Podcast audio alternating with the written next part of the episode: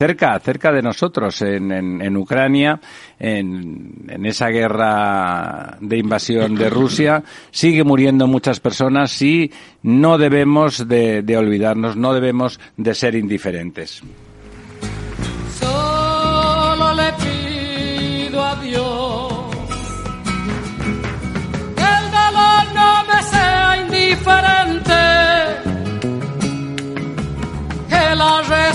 Muere no me encuentre así hay sola sin haber hecho lo suficiente.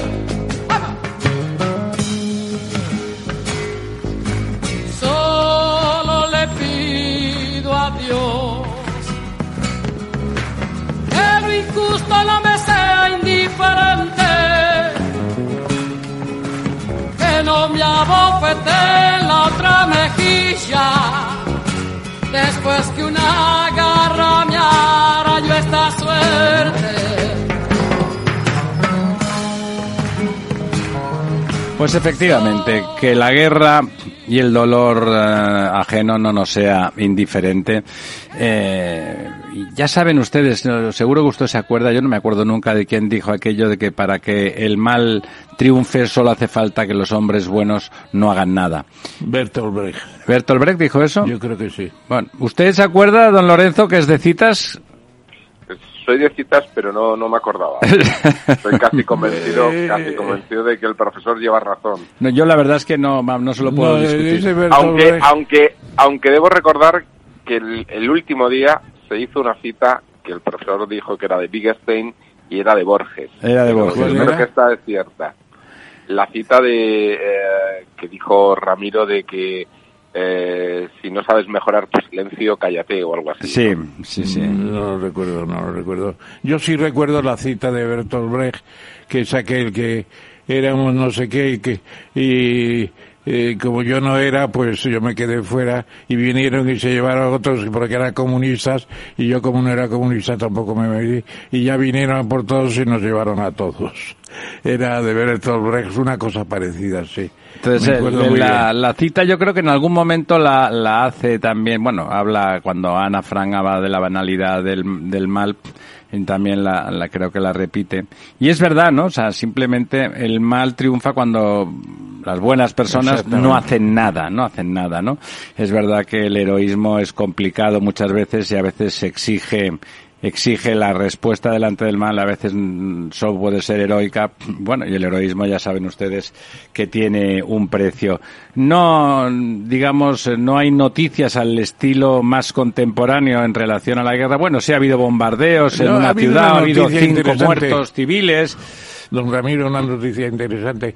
Parece que mañana puede firmarse, ahora son todo protocolos, puede firmarse un protocolo para permitir la salida de los barcos cargados de cereales. Bueno, eso sería una buena y de noticia. Otros productos alimenticios fuera de fuera de Ucrania y supongo que fuera del Mar Negro tendrán que salir. Ya sabe usted, eso es como el toyotismo, ¿no? El toyotismo es eso de que de poquitas, de muchas, muchas medidas pequeñas pero buenas acaban haciendo que las cosas funcionen bien, ¿no? Bueno, esta es una cuestión importante porque pueden ser del orden de 30, 40 millones de toneladas. Sí, hay mucha gente que depende de ese, no, no, no nuestro país ni, ni Europa occidental, pero sí África, por ejemplo, ¿no? Mucho. Y, y también se estaba hablando hoy de la necesidad de establecer un corredor humanitario seguro para que las 230.000 personas que todavía viven en el Donbass puedan salir en delante de lo que el estilo de guerra que está imponiendo Rusia, que es un bombardeo que arrasa todo, al estilo casi de la Primera Guerra Mundial, eh, bueno, sin entrar en, en, sus estrategias y en sus procedimientos, como mínimo es necesario. Ese es un tipo de guerra que hace mucho daño a la población civil, que hay que dejarla salir, esperemos que lo permitan.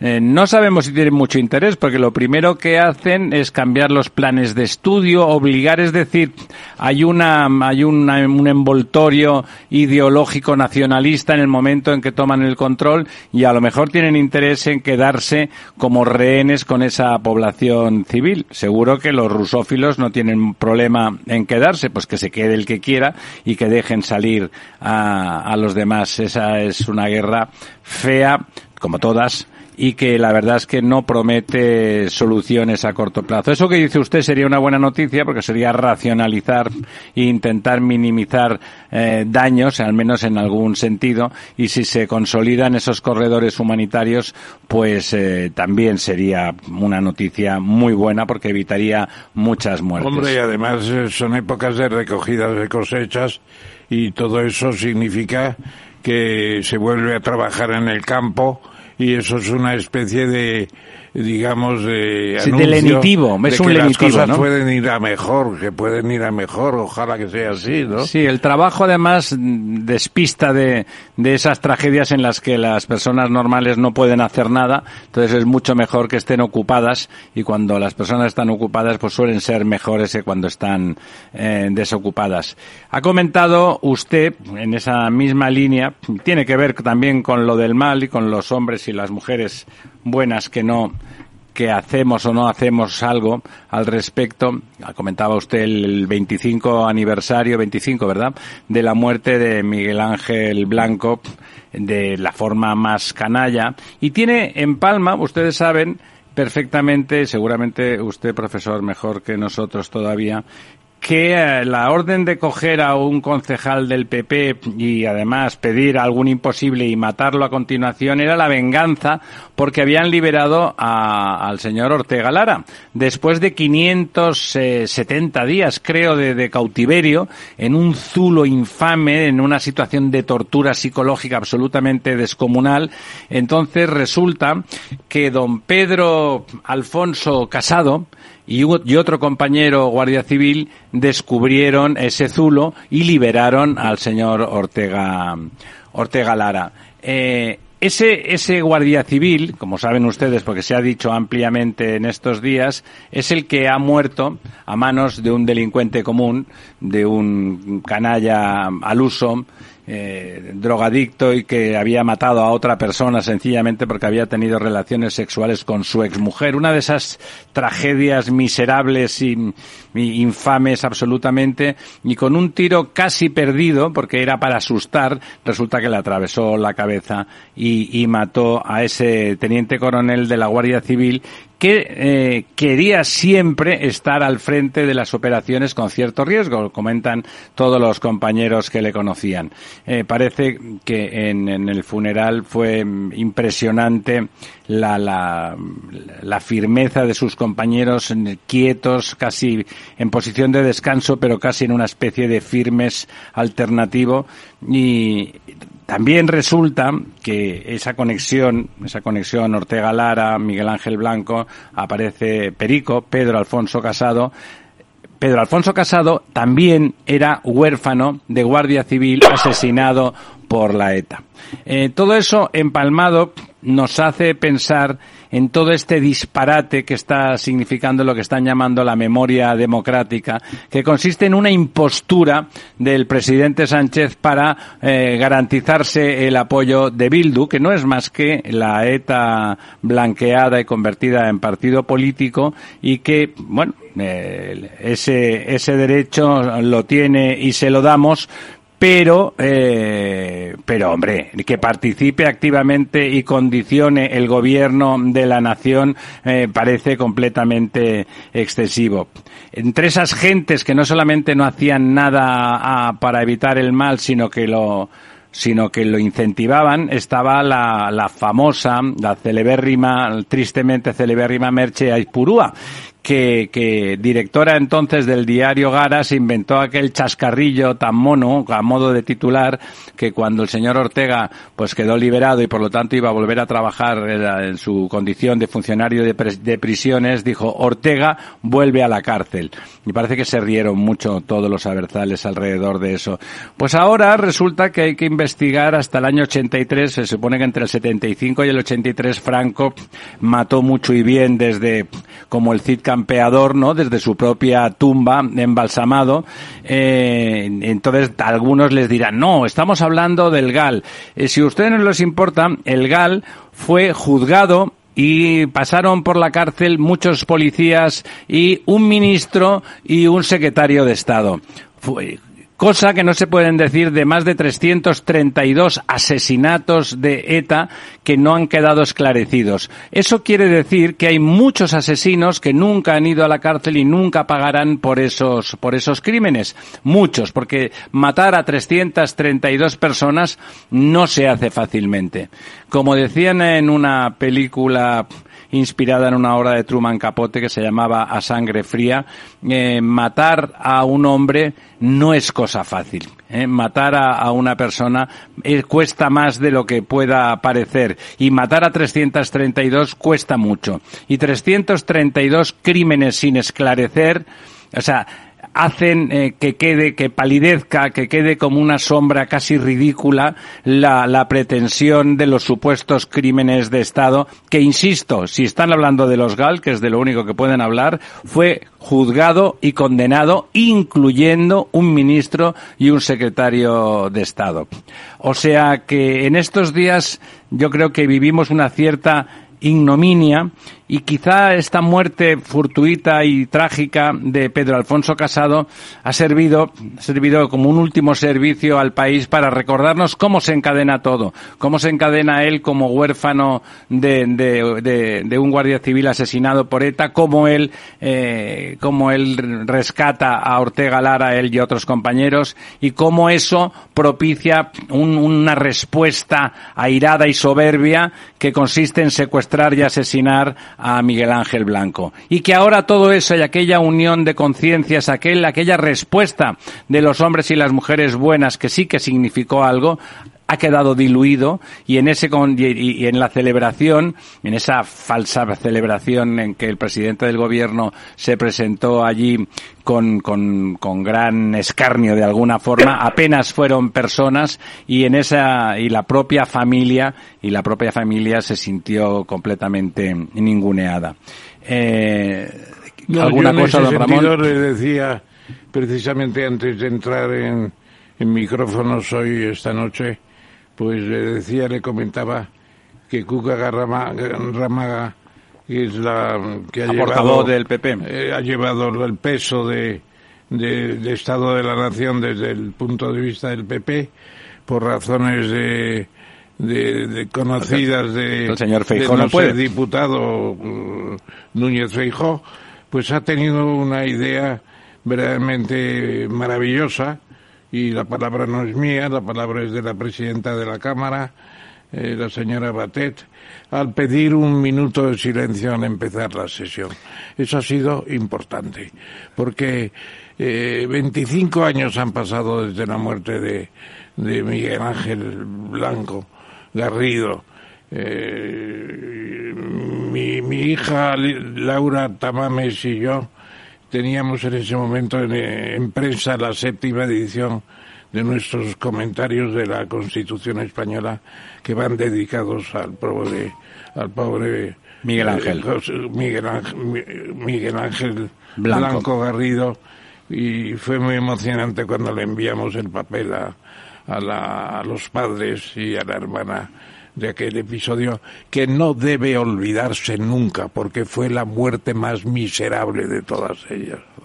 fue, una venganza en, una, en un inocente, ¿eh? una venganza de su propio fracaso, una venganza de su propio fracaso porque unos profesionales, este Perico eh, Alfonso Casado y sus compañeros consiguieron liberar a ese pobre hombre que salió mm, prácticamente ido en un zulo en el que apenas cabía, que ni tan siquiera los nazis más perversos habían, habían tenido cárceles tan y, la investigación sigue, porque todavía hay posiblemente dos, dos autores, no de hecho, que pueden tener responsabilidades en la muerte de, en la muerte de los Ignacios. Pues eh, estos días que también imputaban a, algunos, algún, algún esbirro de estos, algún sicario, y había quien decía, bueno, eso hay que empezar a olvidarlo, cuando ellos están intentando recordar las, los, los crímenes de, del canalla de Franco. No pasa nada, pero si ya está Eso sí que ya está. Y ahí sí que hubo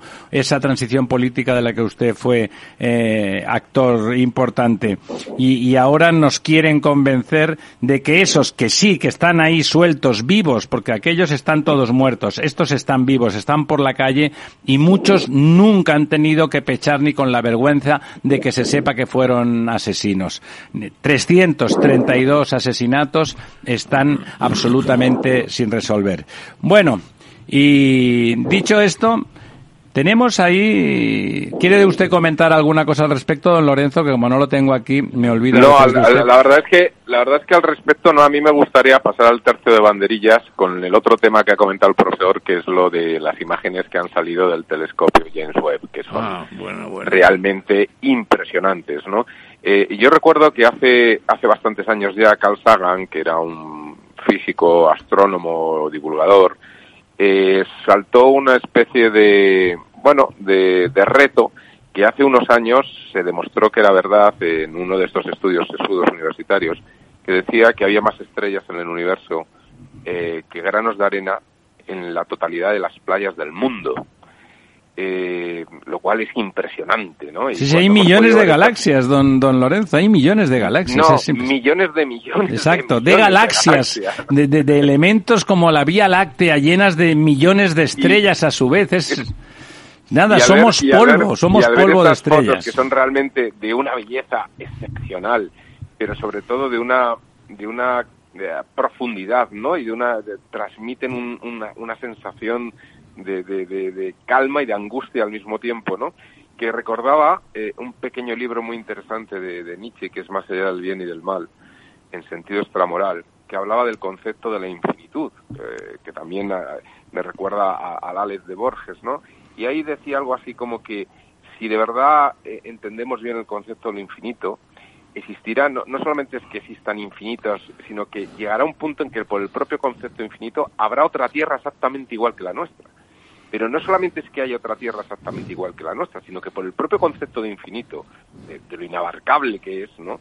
Eh, eh, es que se repetirá exactamente la misma historia. Y no, es más, no, no, no es que estoy... habrá infinitos planetas iguales viviendo yo, la misma Yo historia. veo la literatura bonita, pero con Ramón tampoco estoy no muy de acuerdo. No esté usted tan seguro, don Lorenzo.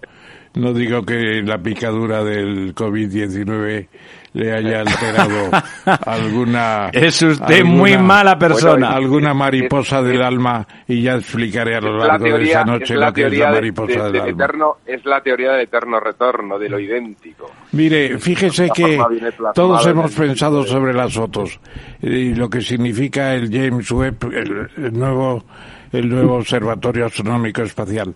Pues yo lo he comparado con el primero, que fue cuando Galileo Galilei con unos telescopios Óptico, con unas que habían llegado de Holanda de mala de, ma- de mala catadura, los ajustó, los arregló y descubrió las primeras eh, las primeras lunas del planeta Júpiter. Impresionante. Bueno, Galileo era un tipo muy, muy sí, brillante. pero ese muy fue brillante. el ¿eh? principio de lo que hemos visto hoy en las fotos de En, ese, en esa onda, el principio de eso, pero ese mi señor eh, descubrió eh, Sí, la, sí, resistencia de materiales, descubrió Todo, tantísimas todo, todo, cosas. ¿no? Tantísimas cosas. Bueno, saben que vamos a vamos a descansar un minuto y volvemos con nuestro primer eh, eh, invitado, eh, don Josep Pucheu, exsecretario de Estado de, de Medio Ambiente. Volvemos en un minuto. de agricultura. ¿De agricultura? Pues de agricultura. La verdad desnuda. Capital Radio.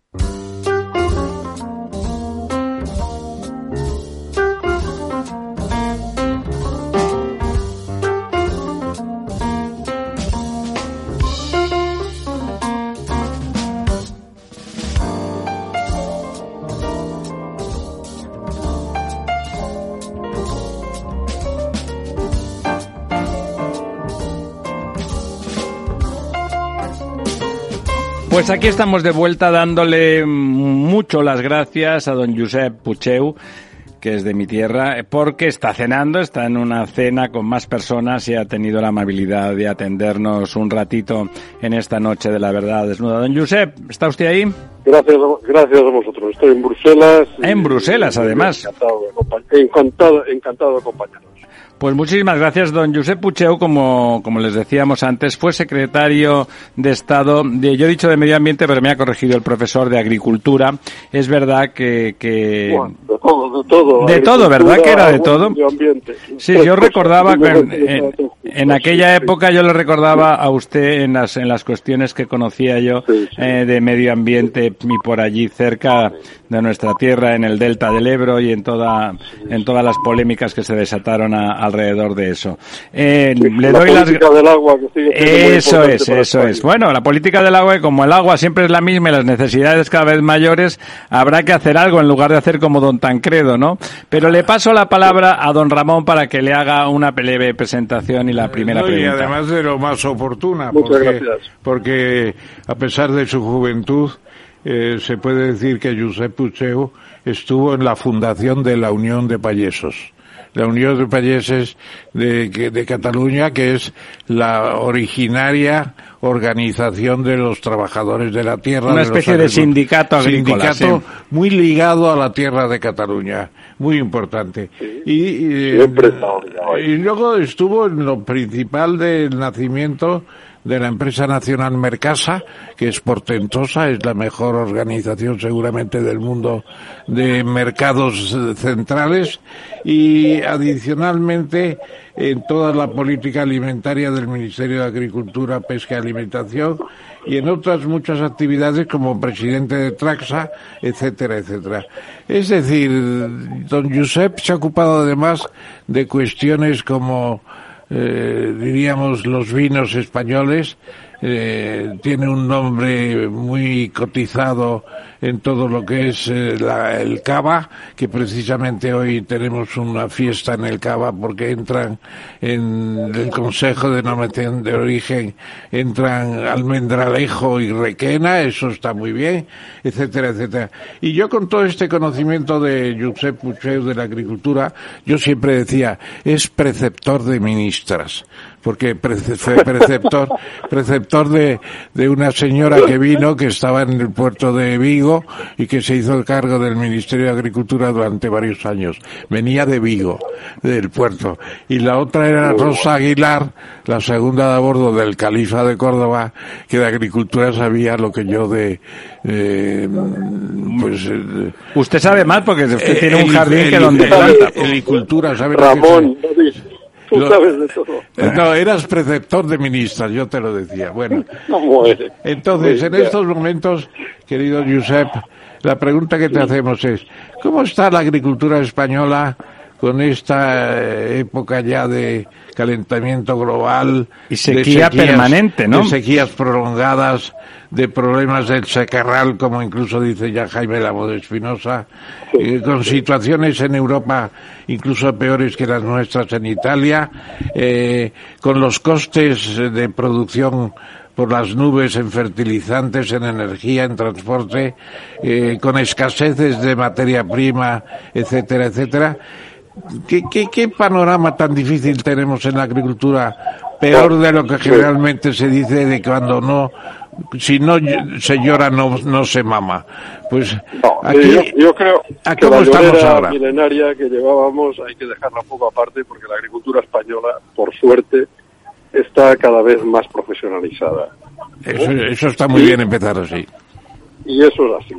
Y la agricultura española lo que necesita es que se la comprenda un poco mejor, por supuesto, aquí a nivel local, ¿eh? en las comunidades autónomas y en Madrid, pero muy especialmente marcar una línea de futuro en el ámbito global. Y en Bruselas, que es un poco a lo que yo últimamente más tiempo dedico, aparte de mi explotación agraria, lo que necesitamos es dejar de lado la ideología y pasar al ámbito de la ciencia. Hombre, qué bien. Porque la única forma de solucionar los problemas de abastecimiento de materias primas agrícolas para un planeta en cambio, no diría en crisis, está en cambio por la crisis climática, por eh, circunstancias eh, que nos vienen acumulándose, la crisis del 2008, la COVID y ahora todo el impacto de la guerra de Ucrania, producen distorsiones y la única fórmula de responder a esto es con una capacidad de producción basada en la tecnología que debemos hacer Y claramente eso se llama una agricultura cada vez más profesionalizada y una agricultura que no pierda la competitividad. En España, por suerte, algunos sectores cárnicos, por ejemplo, porcino, pollo, algunos sectores, frutas y hortalizas, nos generan unas balanzas comerciales muy positivas y tenemos una capacidad de liderazgo. ¿Qué pasa? Pues que nos encontramos con toda una traba administrativa, burocrática, dispersa y una cantidad de ideología, lo digo así de claro, que hacen que esa posibilidad de ser competitivos y eficaces se vea mermada. Y eso es un drama.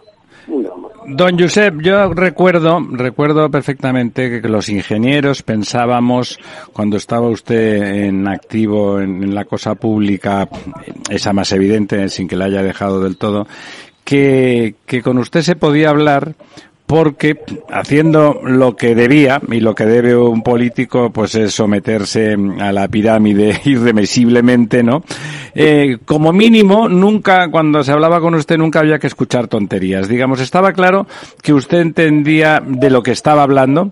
Estaba claro que además se negaba por una cuestión yo creo que de inteligencia y de coherencia a decir chorradas. Otra cosa es que tuviera que decir después bueno pero esto es el margen de maniobra que yo tengo y este es el que no tengo. No, eso Pero era como ya no tengo, ya no tengo cortapisas de esos, puedo.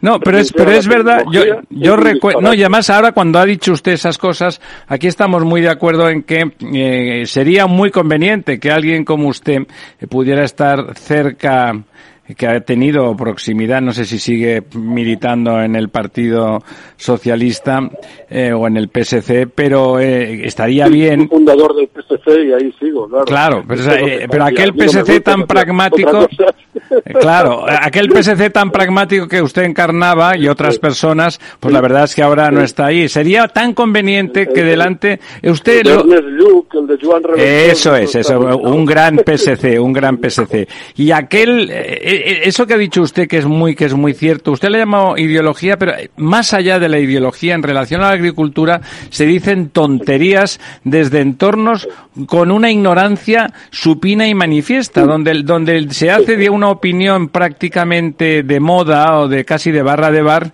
se hace, se hace política de Estado en algo tan fundamental como la España vacía, la necesidad de tener garantizado el abastecimiento de alimentos y de bebidas y de agua incluso.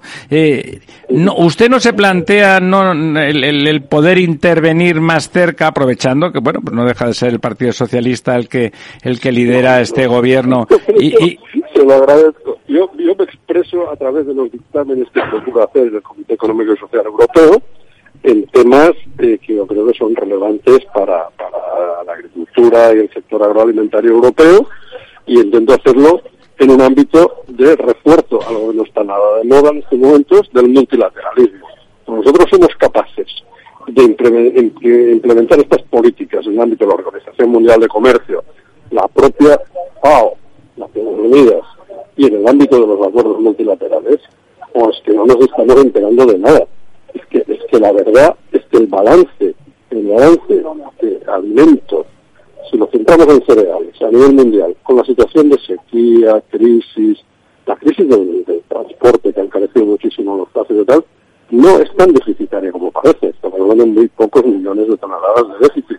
Lo que hay es un recalentamiento de precios, como en otras materias primas, especialmente las energéticas, que bueno, que tienen sus procesos de, de solución, que no son la vía peronista. ¿eh? Eh, obviamente. Claro, el, regalar, el regalar los billetes de tren y la mitad del precio de la entrada para ir al estadio del Boca, esto ya lo hizo alguien, ¿no? Sí. Pero, pero bueno, yo creo, Me parece creo muy oportuno su comentario, don Josep. Se lo agradezco ese comentario de actualidad. yo no he visto escrito, no sé si vosotros lo habéis dicho en la misión, pero, pero esto se parece bastante al peronismo, ¿no? Totalmente.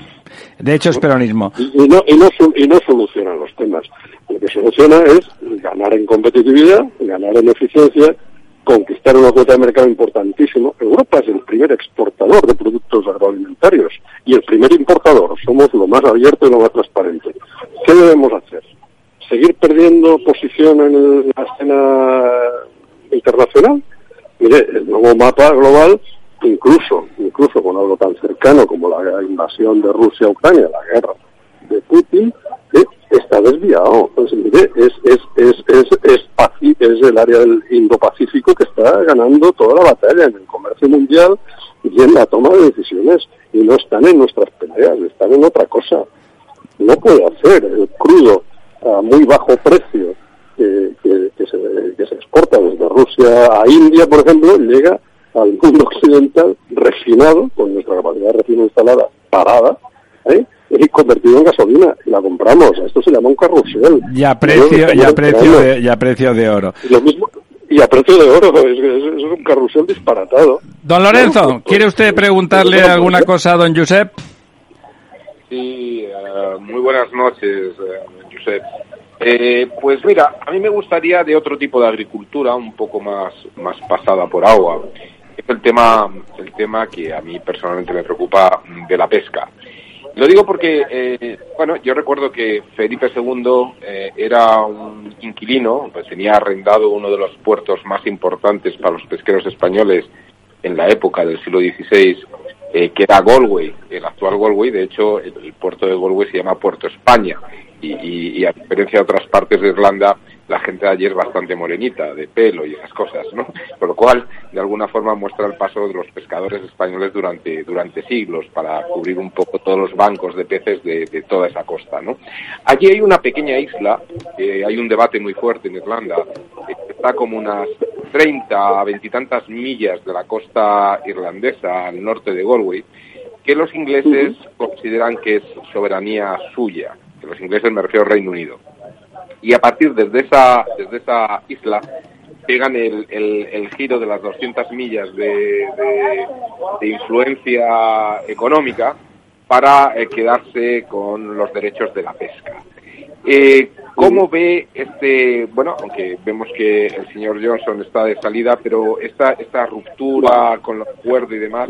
¿cómo podría afectar a la pesca en uno de los principales caladeros españoles, de los barcos españoles, como son tanto el Mar del Norte al, al- al este de- del Reino Unido como, como la, la vertiente atlántica propiamente dicha de, la, la, la presencia de la flota española, que también es una flota muy especializada y muy tecnificada, es eh, hegemónica en muchos, muchos mares y en zonas tan difíciles como las zonas del Atlántico Norte, eh, como usted acaba de definir. Eh, por tanto, esa presencia tiene una constante de capacidad y necesita un apoyo público. El apoyo público necesita básicamente son los acuerdos, las negociaciones multilaterales, en este caso en manos de la Unión Europea, como casi todo- como todos los temas de comercio. Las pocas competencias que tiene Bruselas son las de las de trade, las de comercio. En eso sí tiene competencias exclusivas. Pero después también hay una labor diplomática muy importante que hay que seguir eh, llevando a cabo para que nuestra flota pueda seguir teniendo acceso a todos los escalados. En el caso concreto de, de lo que más nos afecta en este momento, que es, eh, desde, lo decía muy bien Michel Barnier, el negociador europeo en toda la negociación con el Reino Unido, yo no soy de los que pienso ingenuamente que el Brexit es reversible, ni mucho menos, ni mucho menos. Ahí nos queda mucho tiempo de buscar una colaboración, es uno de los grandes mercados nuestros en todos los segmentos, ¿eh? el sector agrario y agroalimentario es el segundo mercado, el primero Francia por proximidad, porque desde ahí se reexpide al resto de la Unión Europea, pero para mí esto tiene una componente del mercado local. En cambio, el, mercado el mercado de, de Reino Unido, UK, es uno de nuestros grandes mercados, no podemos renunciar a ello por, lo, por, difícil que sea esa negociación. Debemos permanecer ahí. Y ahí la, gran discusión está focalizada especialmente eh, en, en, en, en una zona que nos afecta menos, ¿eh? que es el Canal de la Mancha. Por otro, por, en, en, en, en la otra componente, la componente más atlántica, yo creo que hay que hacer un trabajo con la Comisión Europea y eh, realmente hacer ahí un trabajo de, insisto, de diplomacia y de negociación. Bueno, el cambio de, de, de, de presidencia del Reino Unido se verá en manos de los Tories, pero insisto, no veo una reversión para nada en, el tema de, en el tema del Brexit, pero sí, pero sí podemos ver cómo realmente eh, esto eh, tiene un, un, tema que hay que seguir, hay que seguir y hay que seguir muy cerca. Y ahí, ahí, Josep, yo quería preguntarte algo porque a veces se dice despreciativamente, No, hay que ver, porque tanta necesidad de agua. El 70% del agua se lo lleva la agricultura y exportamos agua. España está exportando agua. ¿Qué va a exportar si exporta productos hortofrutícolas? dulce, no consumimos más de un 2 o un 3%. Pero permíteme que termine, permíteme que termine, porque si controlamos unos 60 millones de hectómetros cúbicos y la agricultura se lleva el 70%, eh, 6 por 7, 42 me parece que es, unos 40 millones de hectómetros cúbicos que se lleven agua, algo menos. Yo creo que es lo mejor que podemos hacer, porque es una exportación única, de una calidad inmensa, de unos mercados privilegiados de, de alto nivel y además con una clientela y, una cantidad de empleo impresionante, ¿no? ¿No es así? Claro, claro que es así, claro que es así. Y esa es nuestra especialización, en utilizar una buena posición geográfica, un buen clima, un buen cuidado de los suelos y una utilización eficiente de un recurso escaso como el agua. Hay dos recursos escasos. ¿Tú no crees que todavía nos falta... ¿No, crees, no crees que todavía, que todavía nos falta mejorar la calidad y el funcionamiento de nuestros invernaderos, de nuestros cultivos bajo plástico? Por supuesto, hay que seguir invirtiendo. Por eso hemos empezado la, la discusión diciendo eso. Menos ideología y más ciencia mucha más investigación y desarrollo, que a veces en España la hemos sustituido por improvisación y desparpajo, no ha ido mal, pero realmente falta falta aprovechar los fondos Next Generation, aprovechar una parte importante de los fondos de la política agrícola común, no en una redistribución lineal de fondos a tanto por hectárea o de viejos por sectores, sino en invertir realmente en investigación y desarrollo. Es lo más rentable, ¿no? es lo más rentable.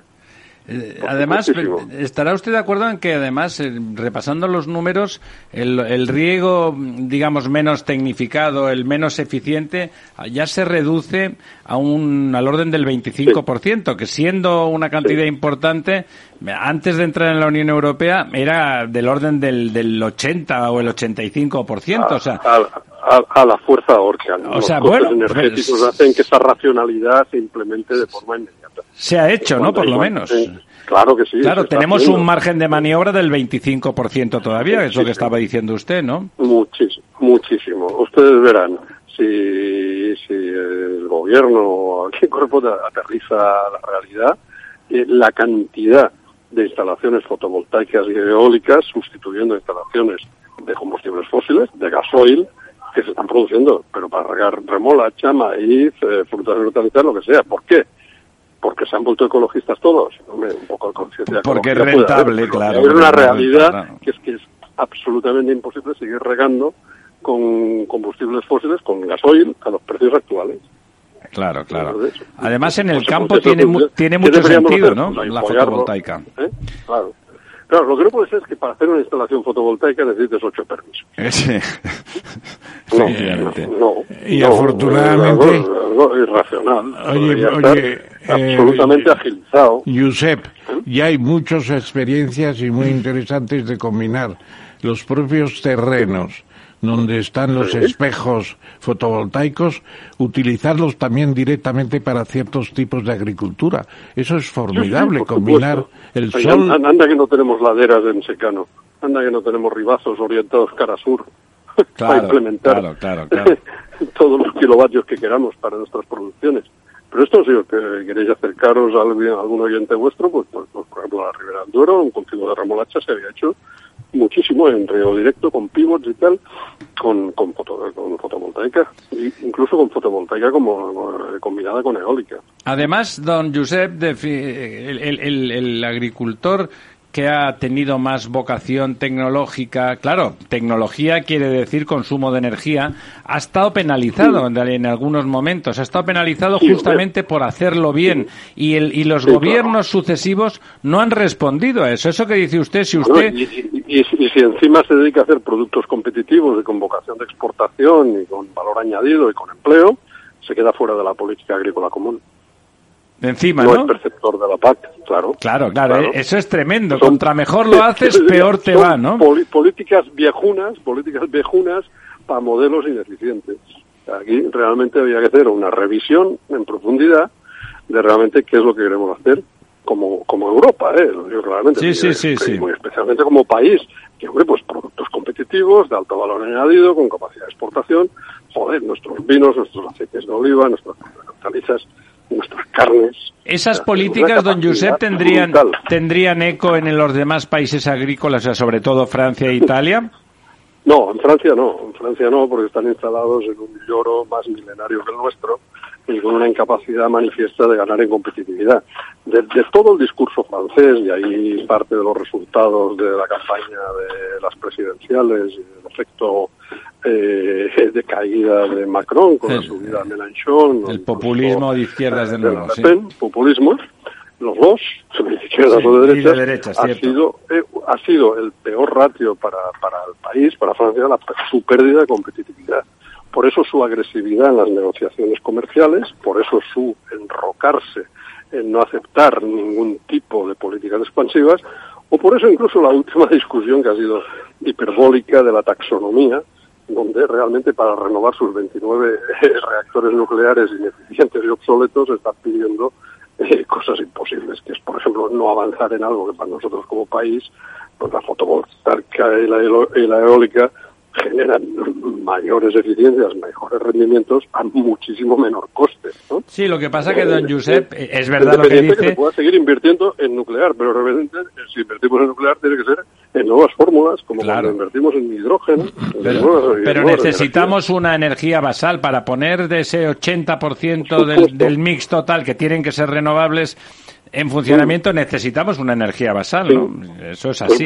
Y volveremos al tema investigación y desarrollo en esa energía, en nuevas eficiencias, Sí. por supuesto. Yo ahí te quería preguntar, Eso. porque sigue Pero habiendo, es bastante ineficiente. Sí, de sigue claro, ¿eh? habiendo un poco de mito en todo lo que es el aceite de oliva español que va para Italia, que se reenvasa, que se re- se vuelve a reelaborar, etcétera.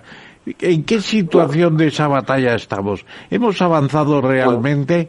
¿Hemos ido quitando a Italia el- sus... el- el peor problema, el peor problema para el aceite de oliva español, italiano, europeo, el aceite de oliva de alta calidad, es que realmente la caída de poder adquisitivo de los consumidores hará que se retraiga el consumo Claro. otra vez.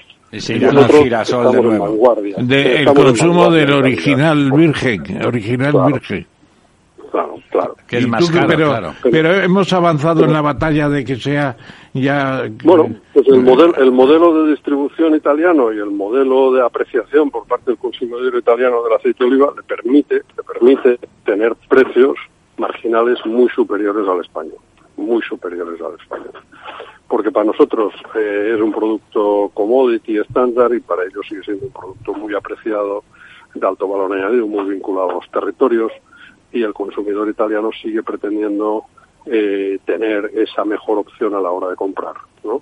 Por tanto, yo creo que ahí eh, a España le sigue quedando mucho por hacer. Mucho por y, hacer. y es una pelea que no tiene que ser por precio, tiene que ser un, un tema de convencer al consumidor de que, de que es la mejor, la mejor opción un aceite de oliva virgen extra español, por supuesto, pero ahí nos queda mucho. Es interesante lo que acaba de decir don Josep, fíjate, don Ramón, que, que en ese sentido siempre ha sido muy defensor, ya sabes, de lo español y de ese aceite maravilloso que tenemos aquí. Y el problema que es, no, nos señala Josep, que el problema es que el consumidor, el mercado español, todavía no considera un producto premium, un producto muy de lujo, un producto donde merece la pena pagar a 7 euros el litro, por decir algo, por uno de aceites exquisitos que tienen un paladar extraordinario que evidentemente necesitan un tipo de cuidado que, bueno, que, que, demanda ese precio y en cambio en Italia sí, ¿no? Esa es la cuestión, ¿verdad, don Josep? Exactamente así. ¿Eh? Y además, ese consumidor para ese producto premium no necesita más que invertir, invertir en, en ese litro de aceite de oliva, en esas dos botellas de medio litro, en esa, eh, o en esa lata o garrafa de cinco litros, ¿eh? muy poco, muy poco de lo que es su cesta de la compra, poquísimo. ¿eh? Entonces, eh, eh, realmente es un tema de opción. Y el italiano no renuncia, no renuncia a esa calidad y no renuncia a esa opción de calidad de vida. ¿eh? Y, y- nosotros sí, nosotros estamos comparando a ver quién me da la grasa vegetal más barata para eh, para, para, para nada, para ahorrar muy poco. Y este tema sí que es muy poco el ahorro. Y muchas las ventajas de, de optar por un magnífico aceite. Es como cuando discutimos el precio del Es agua y en de vida. realidad hablamos de Es dos de euros vida. por mil litros, ¿verdad? Sí, sí. Sí, sí, sí, eso es. Don Lorenzo. Bueno, yo la Muy verdad bien. es que me gustaría, ya que habéis tocado el tema, el tema de, del aceite, el profesor, era un tema que yo tenía en la en la chistera, porque efectivamente Italia yo no sé cómo lo hace, pero allí donde vayas de cualquier lugar del mundo, de cual- cualquier lugar del mundo, me refiero desde Asia, América, cualquier lugar, ves botellas de San Pellegrini y ves aceite de oliva italiano. Y claro, yo no sé de dónde sacan tanto agua para todo el mundo, ni ese aceite cuando España produce cuatro veces más aceite que Italia, aproximadamente. Pues una buena, una buena distribución, una buena distribución. Una buena, pero muy buena Aquí distribución. Aquí ¿no? muchas veces, mira, cuando, cuando viajas por el mundo, y, y algunos lo hacemos bastante, eh, cuando no hay un compromiso y no sé qué, o la cosa esa local, de la cocina local, acabas yendo a un italiano. ¿eh? Porque tienes la garantía de que la pasta está buena, el aceite de oliva está bueno, el agua, el agua embotellada está ahí. ¿Eh? Y, y ahí tenemos una diferencia No, no. abismal Total- entre la restauración española, que, que tenemos grandes ejemplos, ¿eh? lo de José Andrés, Sí, y sí, tal, no, son totalmente de acuerdo y además pero no, pero no encuentras, no encuentras docenas y docenas en cualquier ciudad de más de 100.000 habitantes de cualquier país del mundo, no encuentras las docenas de, de, de- De italianos de que en versión española, efectivamente. De todas No, formas, no hay, eh, no hay. digo, No hay una, no hay una gastronomía española. Hay una gastronomía española de muy alto nivel, muy loable, pero nos falta ese tipo medio de garantía ¿eh? que, que los italianos no tienen cubierto. Y realmente, pues, pues han hecho una política local importante, pues con el aceite, con el vino y con todos los productos. Lo hacen bien, Total- con el agua. totalmente de acuerdo, Josep. Y, y lo de Italia lo digo con bastante envidia porque son unos genios de comercializar, distribuir, etcétera, ¿no? Pero mira, hace poco, hace unas semanas, estuve pasando pasando el día en Chinchón, que es un pueblo aquí eh, de Madrid. sí, lo conozco, lo conozco perfectamente. bueno, la zona de, de, Tajuña y demás. Y me llamó mucho la atención que eh, allí todas las casonas antiguas tienen cuevas con tinajas de vino, porque bueno, pues históricamente es, es- ha sido una zona pues pues productora de, de caldos, de vinos, ¿no? Y, Sí, sí, y de hecho hay sí, de la zona de Tajuña y demás, ¿no? Y, y sin embargo, hoy día, aparte de que todas esas tinajas están de adorno, cuando uno recorre los campos y entra viendo de Chinchón, lo que ve son olivos para aceite de oliva. ¿No tendremos una sobreproducción de, de aceite y eso va en detrimento de otros cultivos? Mira, mira, no, no, no, porque nosotros estamos en unas cosechas del millón y medio de toneladas, millón trescientas mil, millón doscientas mil, y siguen siendo no más, no más, eh, toda la producción de aceite de oliva mundial, nosotros podemos estar cerca del 50%, no, no es más del 3% del consumo de aceites eh, vegetales. ¿eh? Por tanto, estamos en un segmento de producción de muy altísimo nivel si sabemos defenderlo. Claro, ¿Mm? Por tanto, por tanto, si solo estamos ocupando un 3%, 3, 3,5% de la cuota eh, mundial de consumo de aceites y grasas, ¿eh? deberíamos, deberíamos estar eh, eh, marcando pues una línea premium. Y esa Claro. línea Nos premium lo tendrían debería- que quitar de las manos, ¿no? Con esos números, don Josep, nos los tendrían que quitar de las manos con una con Nos una adecuada que quitar de las formación, a un precio más que razonable. Sí, sí. Y generar ese valor añadido en origen, por supuestísimo. La última la España, última pregunta, Italia, don Ramón. Grecia Y la zona mediterránea productora. Bueno, eh, hay cantidad de producciones que se están mejorando mucho los vinos, es indudable, en los aceites también. Eh, yo te preguntaría por un producto que apenas se habla de él eh, y sin embargo es tan importante gastronómicamente. ¿Qué pasa con nuestros quesos? ¿Por qué no tenemos en el resto del mundo una oferta con más variedad? Que siempre aparece el manchego, aparece no sé qué, el, el vasco este, ¿cómo se llama? El Idiazábal, sí. El Idiazábal, el vasco, y algo de la Sierra del Cadí en Cataluña. ¿Por qué no tenemos la, la, la, Ramón, la, la oferta que tiene Francia. No, tenerla que la tenemos, ¿eh? Que es que decía de Gaulle. ¿qué país más difícil Ramón, de gobernar? esto es Francia esto es la con política de Alberto 450 Fagón. quesos. Nosotros, sí, mira, en quesos en los años 80 solo teníamos un tipo de queso.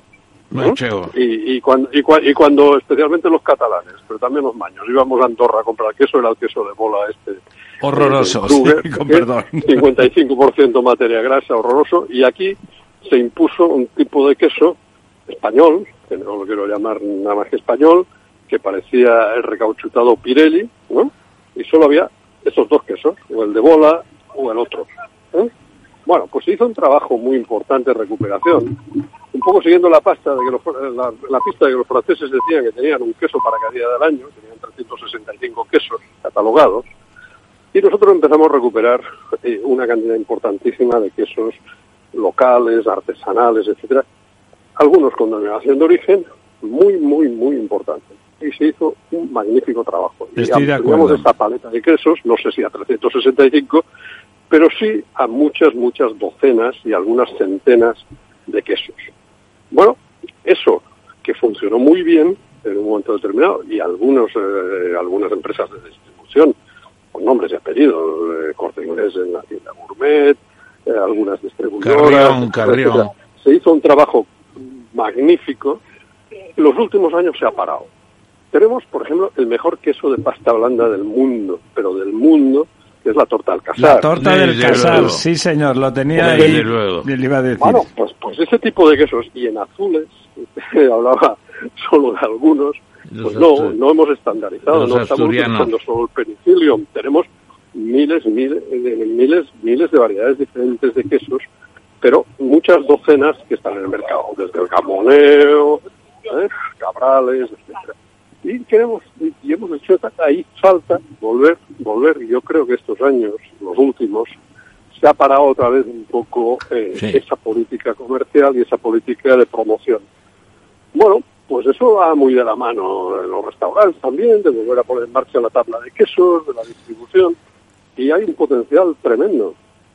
Hay mucho quesero artesano que está haciendo las cosas muy bien, en Ti- todo tipo de leche. Tiene que ver eso, don Josep, con lo que usted decía antes de la, la ideologización y el populismo rampante, que en lugar de ocuparse de las cosas importantes, que son cosas laboriosas, complejas, no tan difíciles, pero sí que necesitan esfuerzo y constancia, en lugar de, de- de chorradas, que es de lo que se está hablando ahora, y esos quesos extraordinarios, porque yo creo que es verdad que antes había muy pocos, pero que ahora yo creo que los mejores quesos españoles no tienen nada que envidiar a los mejores quesos franceses. En absoluto. es un ¿no? patrimonio de la España rural. Eh, totalmente. No Como dice usted, se ha recuperado, ¿no? Esto es un patrimonio de la España rural que está ahí y que el consumidor urbano. Yo ahí, eh, si estamos acabando, me gustaría decirlo, Sí. hay que hacer un pacto, pero la, la, la, la puñetera pandemia del COVID lo ha puesto en evidencia. Un pacto eh, rural-urbano. Eso es. ¿Por qué? ¿Por qué? Porque realmente todo lo que está cerca de unas grandes conurbaciones como Madrid, como Barcelona, como Valencia, como Bilbao, como Sevilla, puede tener una apreciación de los productos locales, que más que una utilización del territorio por desesperada, porque me tengo que escapar de la gran ciudad, etcétera, etcétera, haga un tema más complejo, más pactado, de consumo de todos esos productos y de mantenimiento de una serie de industrias, básicamente pequeñas y medianas industrias, que están en ese territorio, algunas de ellas familiares, y que están haciendo las cosas muy bien. Y lo que hay que hacer es un programa, vamos a conocer. Yo he visto algunas iniciativas que, tienen buena pinta y lo que hay que hacer es facilitar plataformas. La gente se espabila mucho en redes y en nuevas vías de comunicación y eso está funcionando y hay que potenciarlo. Lo que hay que hacer es quitarles trabas y facilitarles esa posibilidad de estar en el mercado y de competitividad.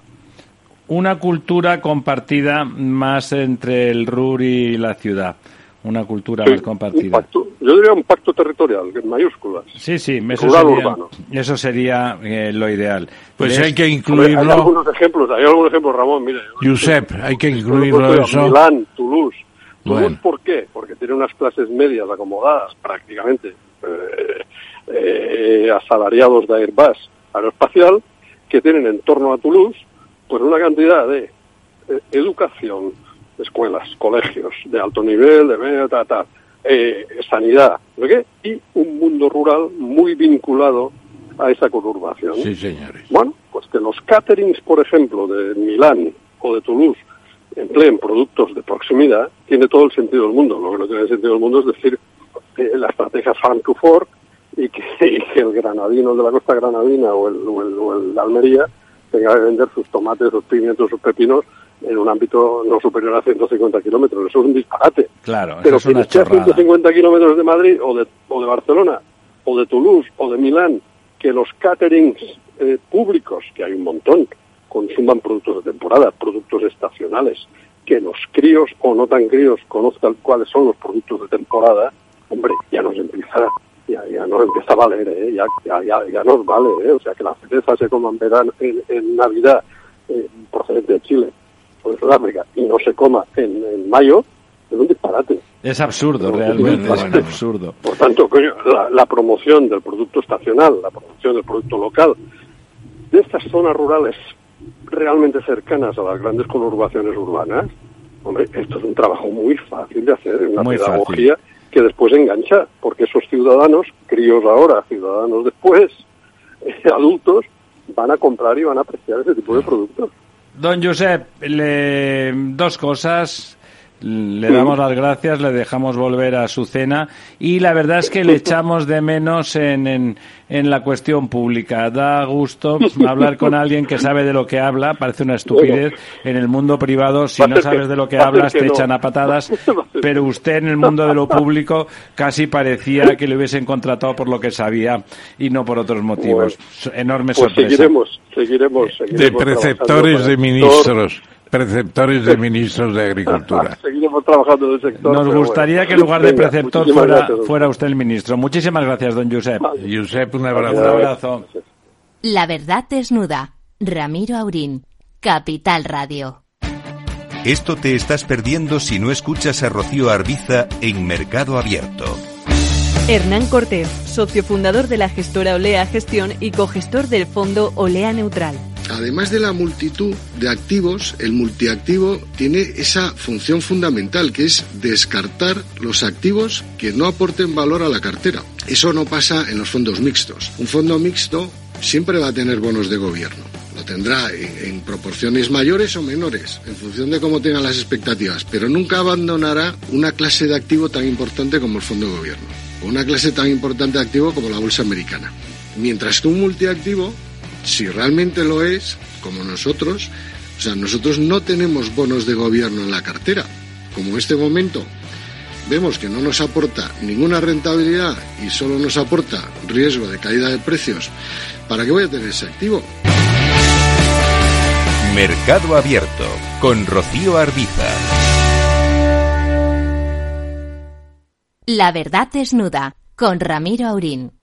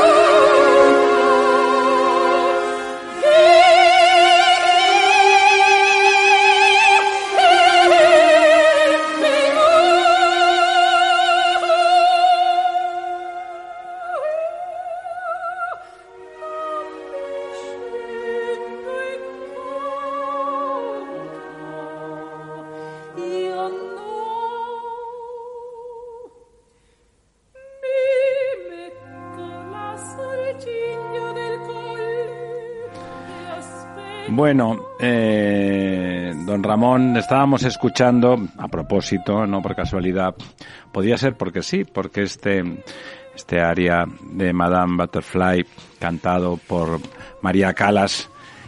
Eh, Madame Butterfly que ilustra esa especie de abandono del oriente lejano que significaba el Japón por parte de Occidente y que no creo que ahora podamos decir que sea así, a pesar de que es un lugar impenetrable en cierta medida.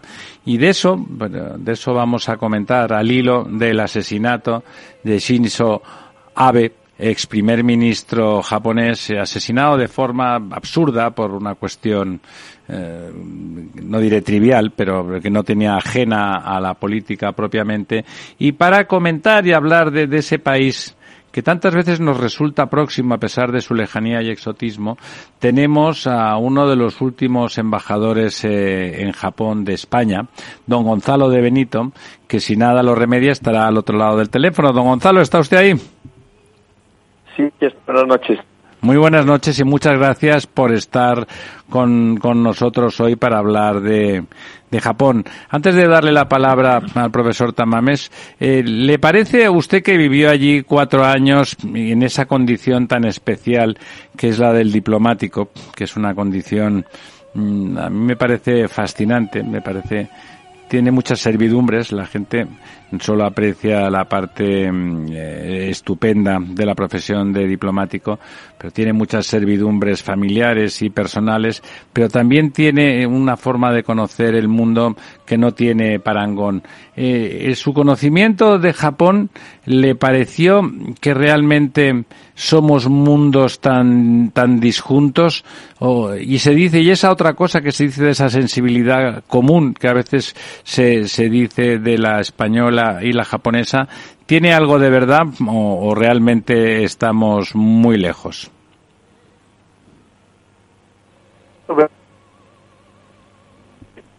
No le oigo, don Gonzalo. Espera. Acérquese, eh, si por favor, si se puede acercar un poquitín más al teléfono que se ve que tenemos mala cobertura. A ver, vamos a ver. Estoy, ahora, ahora mejor. Teléfono ahora mejor. Ahora mejor, sí.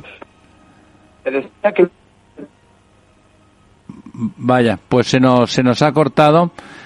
Casi. Le, ¿Te parece, Néstor, que volvamos a llamarle? Espere, don Gonzalo. otro teléfono. Cuelgue y le llamamos en, un minuto otra vez e inmediatamente a ver si tenemos un poco más de suerte y se pone en el lugar donde esté, donde haya más cobertura, mejor. Lo volvemos a intentar inmediatamente. Cuelgue, por favor. Y tenemos otro teléfono.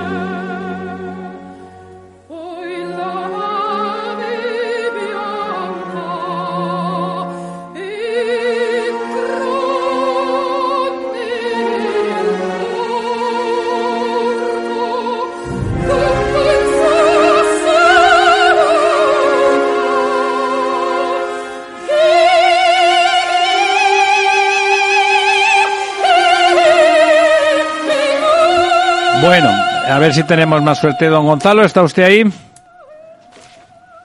Don Gonzalo. Embajador, se ha cortado. Parece que se nos ha cortado otra vez.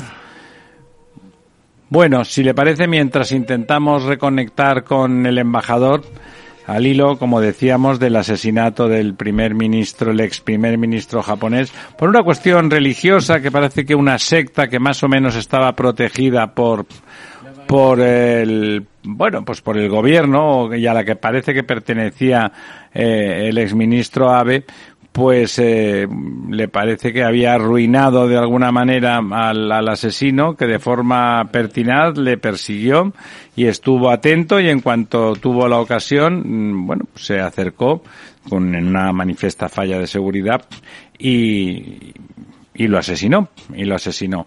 Y ese era un buen momento para intentar eh, conocer un poco más de ese de ese país fascinante que es Japón.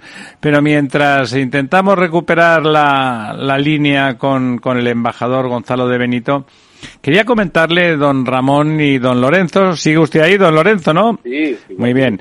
Uno de los datos hemos conocido, ¿no? El, el, el dato del IPC español disparado, el 10,2%, de los más altos, desde luego el más alto de todos los grandes países.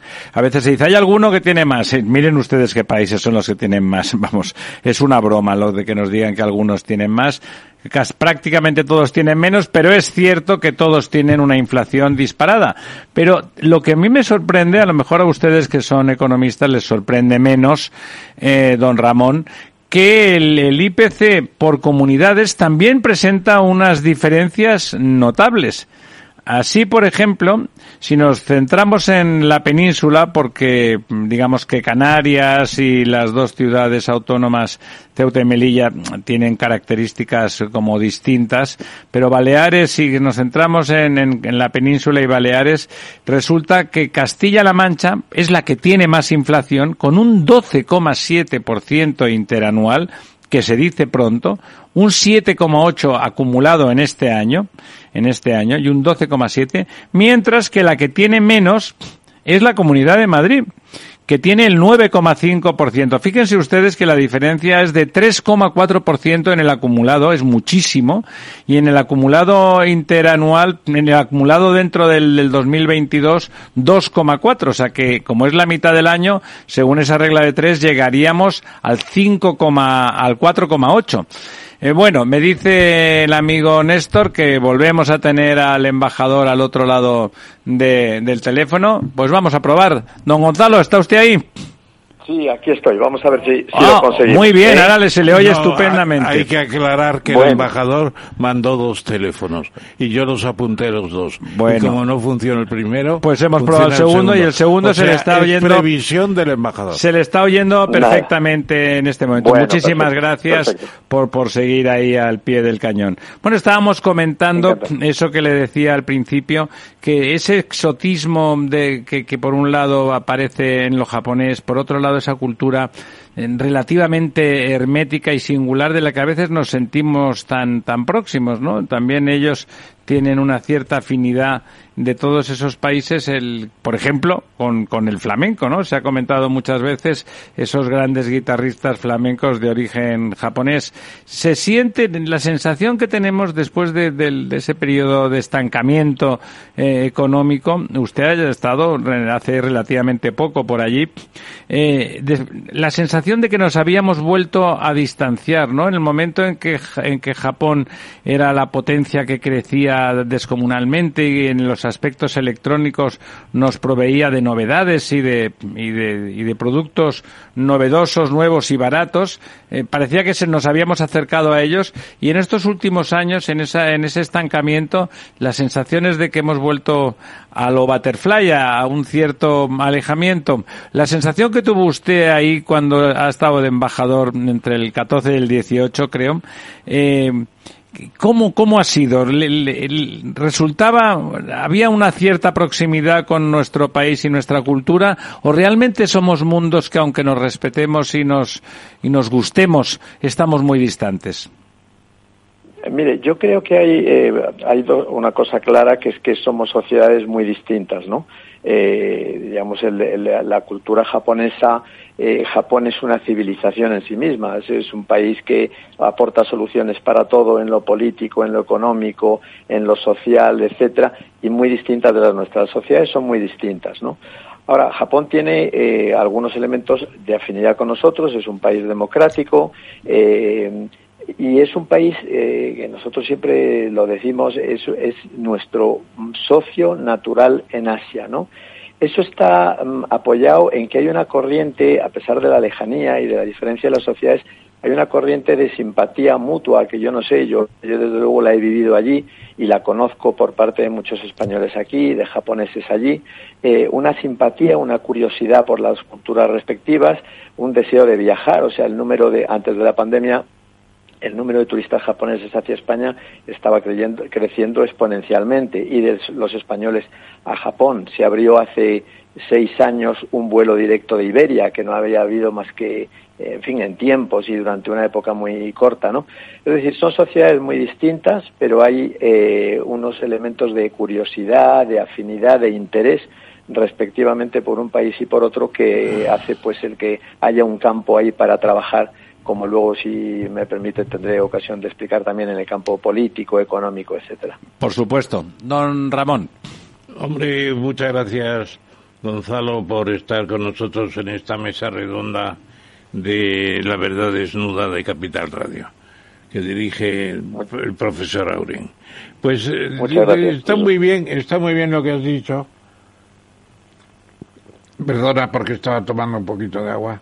Eh, está muy bien lo que has dicho y a mí me ha recordado también históricamente eh, Madame Butterfly no es un poco el Comodoro Perry que en 1853 llega con la flota norteamericana a la bahía de Yokohama o de Tokio, no me acuerdo cuál era, y dice o abren ustedes el comercio o bombardeo la ciudad. Y así se abrió el comercio libre más o menos libre. Bueno, libre de aquella manera. y, luego se marchó y ya no volvió más como Madame Butterfly, el célebre almirante norteamericano, ¿no? Y luego, pues, no cabe duda de que ellos tienen adoración por Gaudí, por el flamenco, por muchas cosas españolas, por Barcelona, es una locura la de los japoneses. Eh, efectivamente, yo alguna vez que he pasado de China a Japón, cuando llega a Japón, casi me sentía como en casa, porque las diferencias entonces entre China y, el resto eran tremendas. Hoy ya no pasa eso, seguramente. Bueno, el caso es que tú has estado allí representando a España ocho años, muy recientemente, 2014 a 2018. O sea, cuatro. Conociste, lógicamente, a Shinzo Abe, que era presidente del gobierno en una parte importante de tu estadía ¿Y qué impresión nos das de quien gobernó por más años Japón, ocho años seguidos, cosa inaudita en un país como Japón? Eh, ¿Qué impresión nos da de los proyectos que, que tenía Abe precisamente sobre sobre su país, un país además en el que su padre fue todo, su abuelo fue todo, su hijo iba a ser todo, eh, la familia Abe era en Japón, pues eh, qué sé yo, Una más dinastía. Que, más que el conde de Romanones en España, por así decirlo. ¿Qué impresión te da la familia Abe del propio proyecto de Shinzo, de esa época gloriosa de Japón que, que no es precisamente la actual? Sí, eh, eh, eh, Shinzo Abe ha sido, yo creo que cuando se, estos días ya se está haciendo el balance, eh, hasta ahora claramente el político más relevante de Japón en lo que llevamos de, siglo y, creo que lo será durante mucho tiempo. ¿no? Él cuando dimite en el año 20 es cuatro días después de cumplir, de, de pasar a ser el primer ministro más longevo de la historia de Japón. O sea, nadie había sido como él eh, ocho años eh, primer ministro eh, seguidos, además de un año anterior que había sido entre 2006 y 2007, ¿no? O sea, él tuvo un primer mandato de un año, como digo, entre 2006 y 2007, se retira por razón de enfermedad hasta el año 2012 y en 2012 vuelve para ocho años hasta el 20 en que se vuelve a retirar también por una, unos problemas de salud que tenía, ¿no? Es decir, que él, sobre todo cuando vuelve en 2012, viene ya con la experiencia de su primer mandato, de pertenecer, como bien dices, a una dinastía de políticos, que eso es muy común en Japón. Es nieto del primer ministro, hijo de ministro de Asuntos Exteriores, eh, y un político de gran éxito desde que le eligen por primera vez diputado, me parece que fue a los eh, veintitantos años, ¿no? Que es una cosa también extraordinaria en Japón, ¿no? Fue también el primer ministro más joven, con 52 años. En fin, es una persona que ha batido récords de popularidad y de éxito en la política japonesa, ¿no?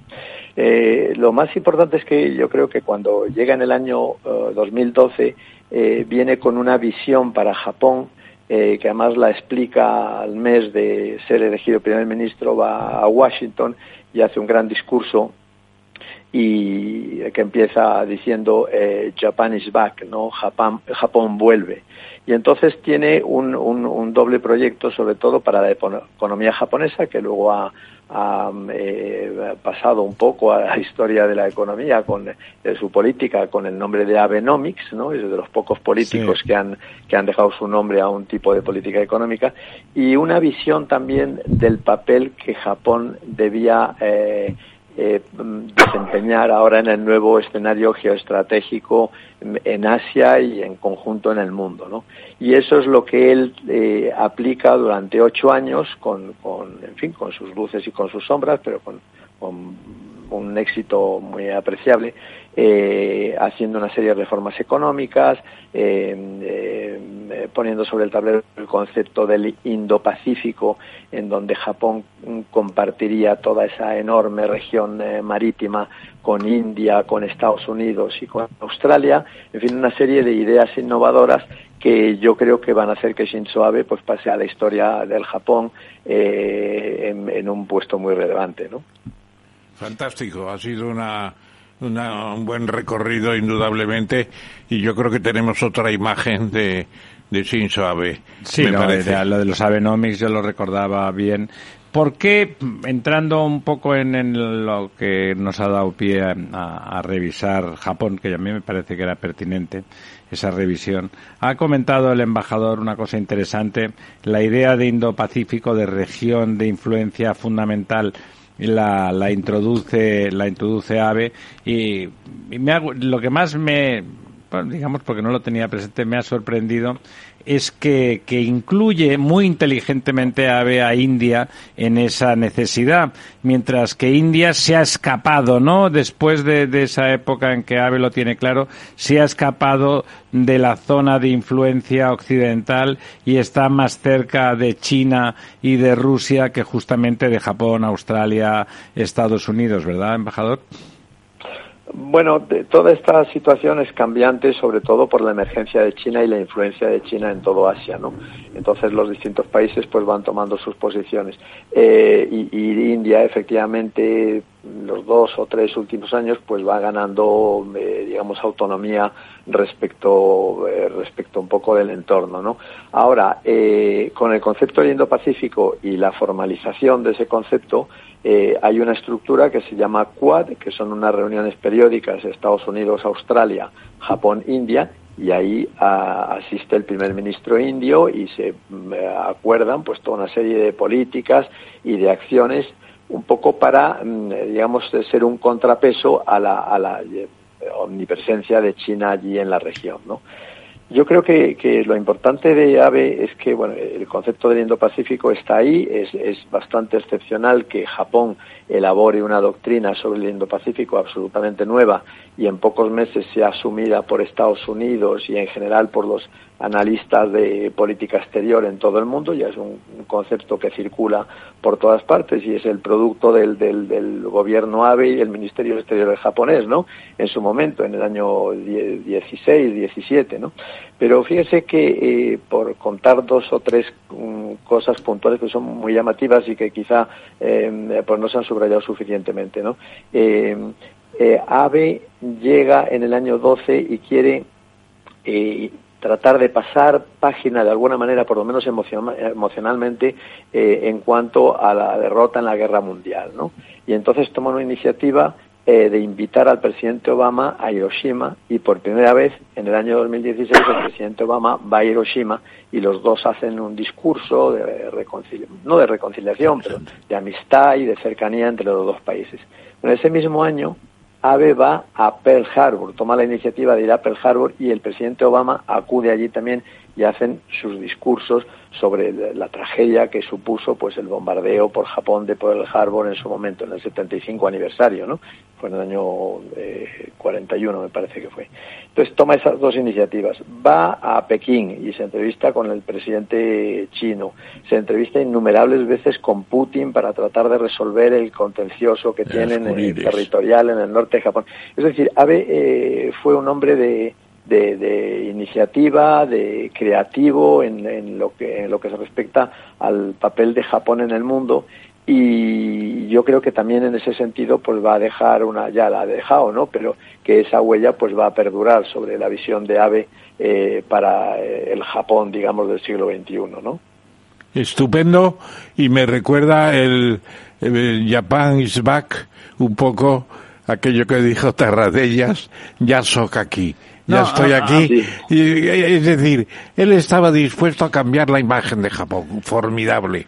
Yo creo que es difícil hacer una descripción tan. Pero fíjate, Ramón, me parece, es verdad que la descripción ha sido cualificada. Pero fíjate, a mí me recuerda ese, ese Japan is back podría entenderse después de la derrota. Lo que hace Abe es superar la derrota, superarla por arriba.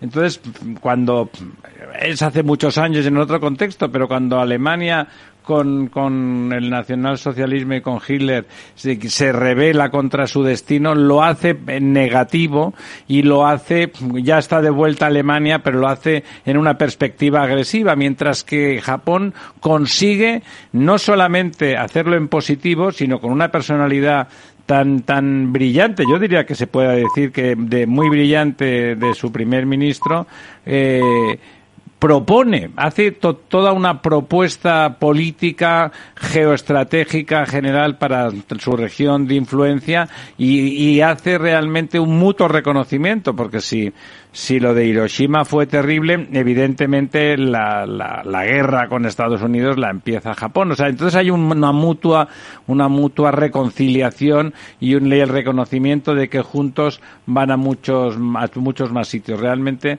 me parece que, que bueno, que quizá aquí no, no éramos muy conscientes de la importancia de ABE, a pesar de que seguramente es uno de los pocos primeros ministros japoneses de los que muchos nos acordamos, pero, pero realmente es un personaje que si hubiera sido alemán, por decirlo así, o británico, lo tendríamos como un padre de la patria y en cambio, bueno, como es japonés, eh, bueno, lo recordamos a, lo recordamos y justito. ¿Qué le parece? Hablamos de la muerte de él. ¿Qué, ¿Qué, significado tiene ese asesinato? No, pero antes de que eh, de que respondas, perdona que interrumpa en ese momento. Eh, tú estuviste ocho años, cuatro años en Tokio, coincidiste con él todo el tiempo. ¿Tuviste algún momento de, digamos, de confidencias en que él hablara contigo de sus ideas del nuevo Japón al frente de un mundo nuevo también, olvidando derrotas y victorias? Pues eh, mira, te voy, a, te voy a contar un pequeño detalle que te da también una idea de, lo especial que es Japón, ¿no? Eh, por lo que decía antes, ¿no? Por el tipo de sociedad, por el tipo de, soluciones que tiene en el, en el ámbito de la política, de la economía, de la relación del trabajador con la empresa, por ejemplo, etcétera, ¿no? Eh, ¿Me escuchas, profesor? Sí, sí, perfecto. Ah, perfectamente. Pues eh, en cuanto a lo que me preguntas si, si tuve en alguna ocasión eh, la oportunidad de hablar más, más eh, digamos, en privado con él, eh, pues yo a los dos meses de llegar recibí una llamada de una persona muy afín a España, muy afín a España, un japonés importante empresario, y me invitó a una, a una cena eh, a la que asistiría el presidente Abe, una cena privada. Y bueno, yo aquello pues no, no lo, no creí que, que fuera, que fuera a ser una cena con el primer ministro al, a los dos meses de llegar, ¿no? Bueno, acudí a un restaurante a invitación de este señor y efectivamente cenamos eh, seis personas eh, con el primer ministro Abe, el, ministro de Economía, el, el anfitrión, su hijo, eh, y el primer ministro Abe y yo, ¿no? Y entonces ahí tuve ocasión de estar dos horas con él. Él hablaba de España, eh, conocía eh, la relación histórica de España con Japón, el que los primeros europeos eh, que llegaran a Japón fueron los españoles en el siglo XVI etcétera, ¿no? Eh, había estado ya en Santiago de Compostela con el presidente Rajoy y había quedado fascinado por Santiago de Compostela en el año 14, eh, unos meses antes de llegar yo allí, ¿no? Y me habló de España, del papel de España, de la relación con Iberoamérica y, aquí pues quiero añadir las dos, dos o tres cosas que tuvimos ocasión de hacer en esos, en esos tres años, ¿no? Desde esa, esa cena, ¿no?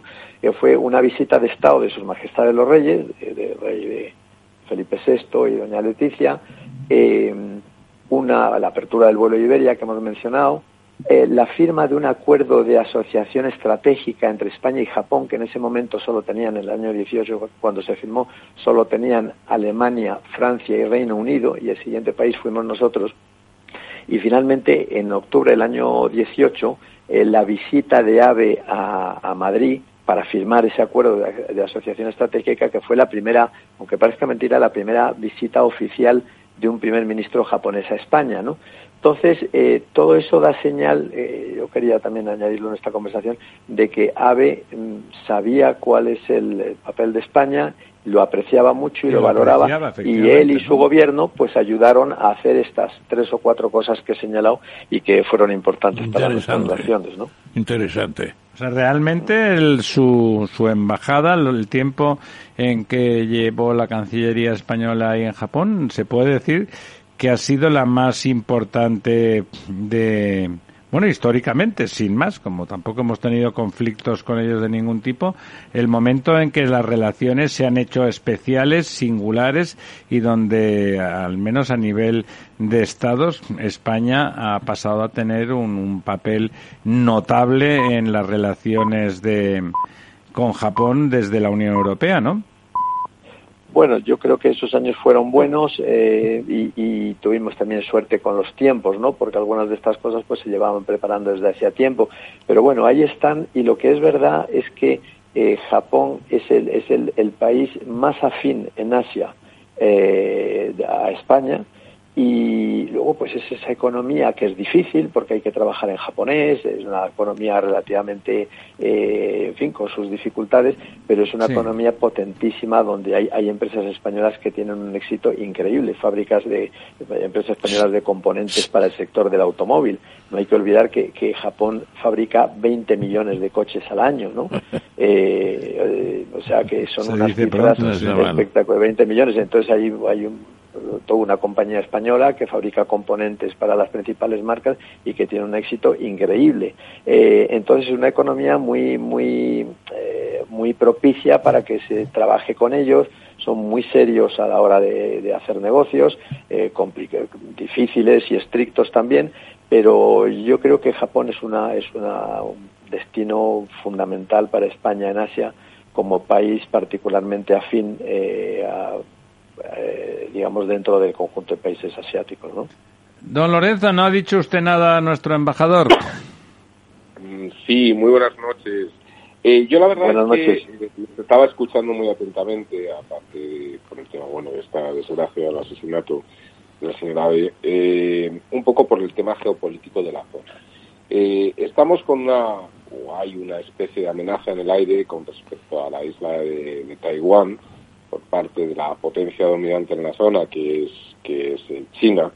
Y me gustaría un poco que nos contara en ese seguimiento de la política asiática y de Japón, del posicionamiento que hay en estos momentos por parte de Japón como principal aliado, entre comillas, de Occidente, y también del peso se hablaba antes de que era el país más occidental. Yo ahí en estos momentos tengo, tengo mis dudas porque hay otro país que yo creo que está muy penetrado cada vez más y además culturalmente yo creo que es más próximo, que es Corea del Sur.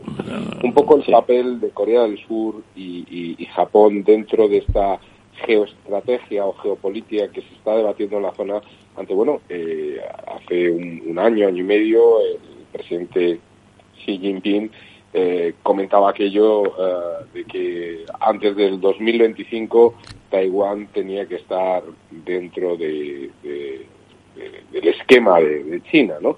Entonces, bueno, pues los años pasan, estamos a tres años de ese 2025, no sé si usted ve esa amenaza creíble y cuál es el posicionamiento de estos dos eh, países, que yo creo Corea eh, del Sur y Japón, que son las principales potencias pro-occidentales de la zona.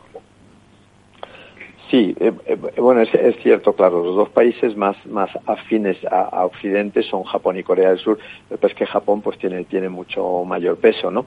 Pero, mm. pero ahí está Corea del Sur, sin duda, que es, que es, que es un socio también importante allí en Asia, ¿no? Eh, como, como sabéis, entre los dos países hay una dificultad histórica, porque Japón ocupó Corea del Sur eh, pues de 1910 a 35 años, ¿no? Hasta el final de la Segunda Guerra Mundial, y esa, ese ha sido el que podemos llamar fracaso de la política exterior de Abe, ¿no?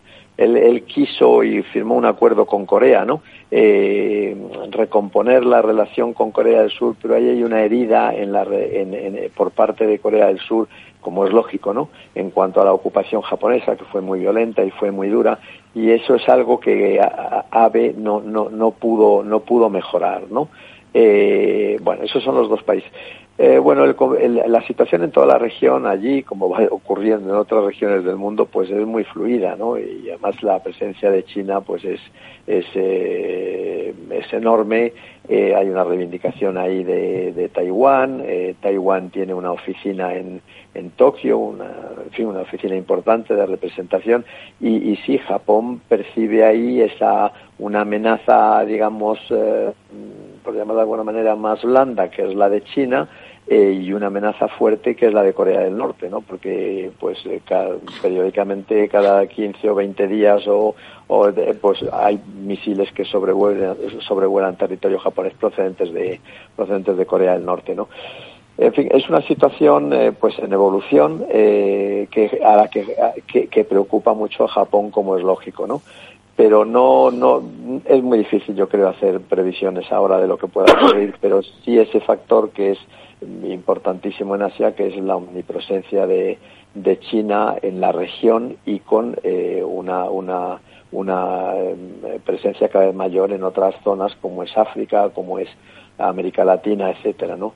Por eso la idea de AVE es esta idea del, del Indo-Pacífico, el Indo-Pacífico, el, título de, la, de, la, de la, esta estrategia japonesa es un Indo-Pacífico libre y abierto, porque lo que Japón quiere es que las líneas de comunicación marítima, sobre todo es una gran potencia marítima, pues se mantengan libres y abiertas para que pueda seguir exportando sus mercancías, etcétera, ¿no? Pero sí es verdad las dos cosas, ¿no? La presencia de Corea del Sur a un nivel inferior que Japón y luego pues esa situación tan fluida con la, con la amenaza, por llamarla de alguna manera, más blanda de China y la más dura de, Corea del Norte que efectivamente pues preocupan mucho a, Japón. Embajador, antes nos ha quedado pendiente más que nada porque, bueno, ha sido el, leitmotiv y me parece interesante. ¿Cómo hay que entender desde el punto de vista, usted que conoce bien lo japonés y esas particularidades de la letra pequeña, que, es difícil que nos lleguen a los demás. ¿Cómo hay que leer ese el asesinato de, de Abe en esa clave con ese una cuestión religiosa, una secta que acusaban al propio Abe, que, que parece desde aquí que Abe parece el gran racionalista, ¿no? Entre los políticos japoneses que se, que se vea envuelto e involucrado en una situación de perfil religioso o de casi de secta religiosa y que le asesinen por algo tan banal, ¿no? En relación a, a un personaje como él, ¿no? ¿Cómo, cómo lo claro. ve el embajador? Sí, ha, ha, sido una situación extraña, ¿no? Yo ahora he estado viendo un poco las, las, las noticias allí de, de, Tokio, ¿no? Y dicen que la policía que está investigando, que está tratando de ver que pudiera haber detrás, etcétera. Por ahora lo que hay es que es una persona, pues, relativamente perturbada y entonces atribuía el, el, la ruina de su madre, que parece ser que había había aportado pues todo la, en fin, el, dinero que tenía a una, una secta eh, y, y, él mm, eh, atribuía también a Ave el que era cercano a esa, a esa secta o a esa, a esa línea religiosa. Yo creo que no, en fin, no hay fundamento ninguno para una cosa así, como por, por, por supuesto, ¿no? Pero, pero Ave no era una persona, digamos, de, de, de grupos eh, de ese perfil, eh, ¿verdad? Sí. No, de grupos de ese perfil, no, no, no. Él era, él era un hombre, bueno, de práctica religiosa, como, como, como más de lo habitual, y pero no era una persona que vamos nunca ha habido ninguna ninguna el que era sintoísta o de algún otro tipo de budismo sintoísta sintoísta, sí, sí. Sintoísta, ¿verdad? Sintoísta y practicante. Y, y pues lo que pasa es que, bueno, en esa sociedad japonesa tan especial que, que mencionaba al principio, pues sí es verdad que hay sectas, hay grupos extraños y puede haber que, puede ser que esta persona, pues posiblemente perturba, ya, haya dicho, bueno, mi madre se ha arruinado por esto y, y, y el primer ministro me han dicho que es cercano, pero vamos, yo creo que no tiene fundamento, ¿no? Yo al principio, la verdad, pensé que podía ser como al haber sido un antiguo militar de la, lo que llaman allí, también otra especialidad, de las fuerzas de autodefensa, como él entró en una reforma de, los, de las funciones de las fuerzas de, fuerzas de autodefensa y, y propició una ley que permitía, vamos, que permite ahora ya eh, que estas, estas fuerzas armadas, digamos, eh, aunque sea bajo ese nombre, participen en misiones en el exterior en, eh, en casos de necesidad de autodefensa colectiva que pudiera ir por ahí al ser un militar, pero parece ser que, era una cosa personal, familiar suya y una especie de, de digamos, de, de y un tanto psicopática, con, ¿verdad? Con el, con exactamente, con el primer ministro, ¿no? Don Ramón, la última. La última no es ninguna pregunta, sino una reflexión. Una reflexión, Gonzalo, basado en lo que has dicho. Y yo creo que sería bueno que lo pensaras y si tienes tiempo y animus volendi, que se dice, escribir unas páginas sobre Shinto Abe y plantear ese primer encuentro que tuvisteis y la evolución posterior, el viaje a España, Santiago de Compostela. Sería muy bonito que hubiera una referencia buena al asesinado del presidente como recordatorio de, de una persona que además sabía dónde había que poner a España en la historia en el siglo XVII, en el siglo XVI y XVII, desde luego. Me desde parece, luego. Me parece. Desde luego. Bueno, pues muy, muy, muchas gracias por, por la idea. Venga, vamos a ponerla en práctica. ¿eh? Don Gonzalo, lo leeremos. Si hace usted eso, lo leeremos. Además, creo que será muy ilustrativo también para los españoles. Muchísimas gracias, gracias. por estar bueno, con nosotros esta noche. Nada. Gonzalo, un abrazo. Muchas gracias, un placer. Adiós. La verdad desnuda. Capital Radio.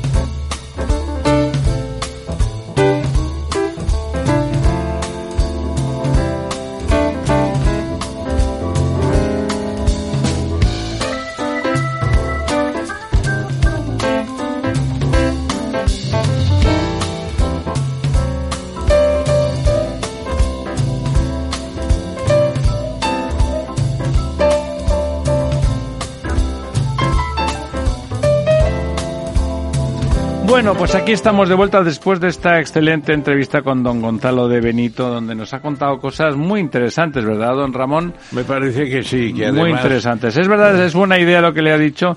Ahí hay un relato de letra pequeña muy interesante. Muy, muy bonito, bonito. Para que historia. la gente sepa y aprenda, ¿no? Sepa Claro, y aprenda. claro. Igual que la, la de don Josep Pucheu, que también nos estaba ilustrativo de las cosas. Me ha, me ha gustado el señor Pucheu, por cierto, el sentido crítico que, que exhibía. Le ha llamado peronista a este gobierno y me parece, me ha parecido No- no muy, muy adecuada. No se me ocurrió decírselo al embajador, pero incluso la cuestión de cómo se volvía de Filipinas a la Nueva España, a México, fue un descubrimiento hispano-japonés. Porque Urdaneta había hablado con los japoneses y Que conocía- conocían mejor aquellos conocían mares, claro. La corriente del Kuroshio que iba de precisamente de Japón a, A Filipinas. a- no, a la Nueva España, a México. A México directamente. Claro, es el, el retorno, el ¿cómo se llama eso? El contraviaje. El contraviaje lo descubre Urdaneta y eso permite colonizar las Filipinas. Fantástico. Bueno, don Ramón, don Lorenzo, vamos al quid pro quo. Tenemos 12 minutos. Alguna cosa ya le hemos comentado, o sea que podremos pasar más rápido. El primer tema no podía ser de otra manera, es el, el recuerdo del asesinato del asesinato, de la ejecución de don Miguel Ángel Blanco por la banda de asesinos de, de ETA, esa que ahora se blanquea y a la que se le dice que es estupenda y se le permite marcar eh, las líneas del gobierno y, y, decir que van a ampliar la investigación franquista hasta el 83.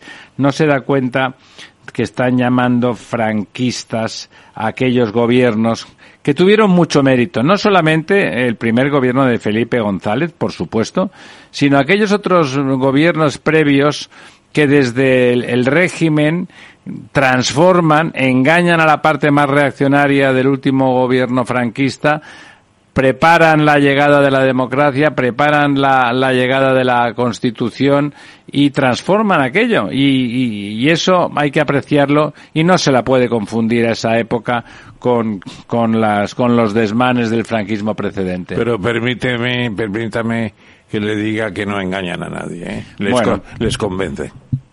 No, claro, claro. O sea, perdón, el- el- ¿quién no engaña a nadie? ¿Quién? Eh, que no engañan a los franquistas arrepentidos para Bueno, asociarse. al- algunos sí, Eh, ¿no? No, no, yo creo que no los engañan. Bueno, hay gente que vota en Les contra, con- ¿no? Les convencen. Hay un tercio de las cortes que votan en contra, ¿no? 68 personas de 300 y pico. Un 20%, un 20%. Bueno, pues ahí está.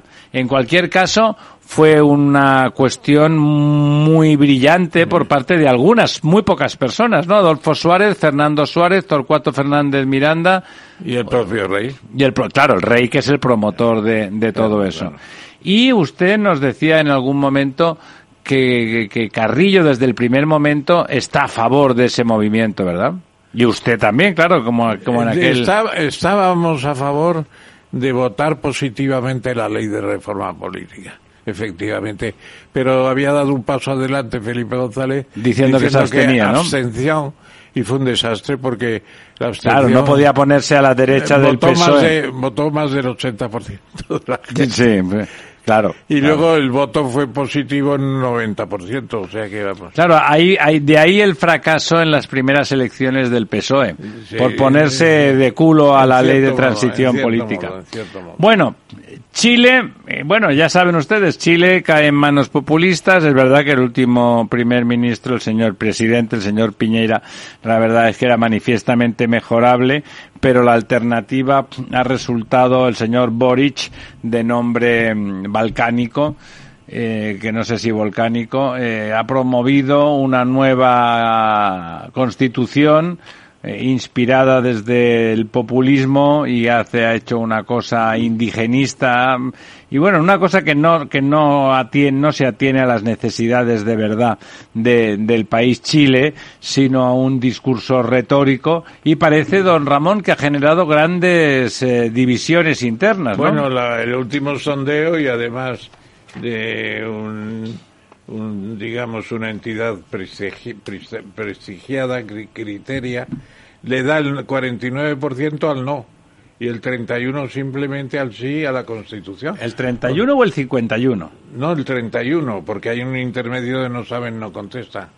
Pero 49% está contra la Constitución, contra el pero la han aprobado No, la- se pone a referéndum en los próximos días. ah todavía no está aprobada no, oficialmente El, el lunes fue entregado oficialmente al presidente. Hombre, pues a mí me parece personalmente que sería muy bueno que se rechazara El 4 de septiembre será la, referéndum. una constitución retórica que no atienda a las necesidades creo del que país. se va a resachar. ¿Cómo lo ve usted, don Lorenzo, el tema chileno?